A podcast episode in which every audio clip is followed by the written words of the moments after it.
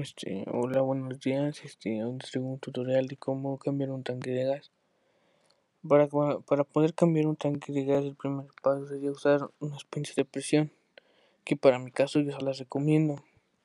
Pero también podemos usar la perica o una llave 7 octavos, pero de preferencia mejor las pinzas de presión.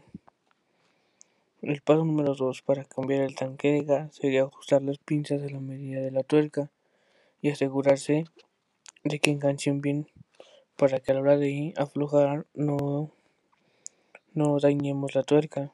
Paso número 3. Ya que estén ajustadas de empujar hacia adelante hasta aflojar la tuerca. Y a la hora de, ya que se afloja, agarrarla, esta, agarrar la manguera para a la hora de bajarla no se azote o algo porque esto puede ocasionar una fuga. El paso número 4 ya cambiar el tanque.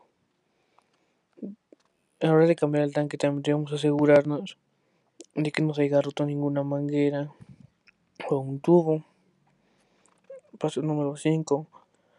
Conectar la tuerca y jalar hacia atrás hasta apretar la tuerca. Pero a la hora de, de apretar no hay que asegurarnos de no apretar tan duro porque esto puede ocasionar que se barra.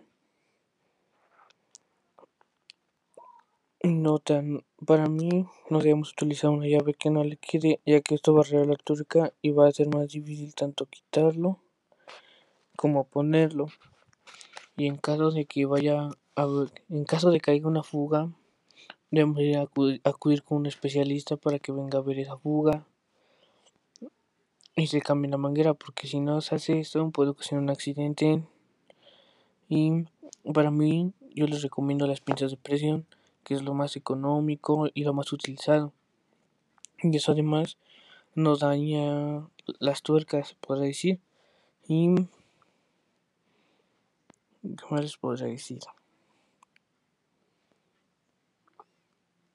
Ah, y, también debemos tenerlo en un buen lugar donde no les pegue el sol, porque si les pega el sol, esto puede dañar la manguera, el tanque, puede pudrir la manguera y eso puede ocasionar una fuga sin que nosotros nos demos cuenta.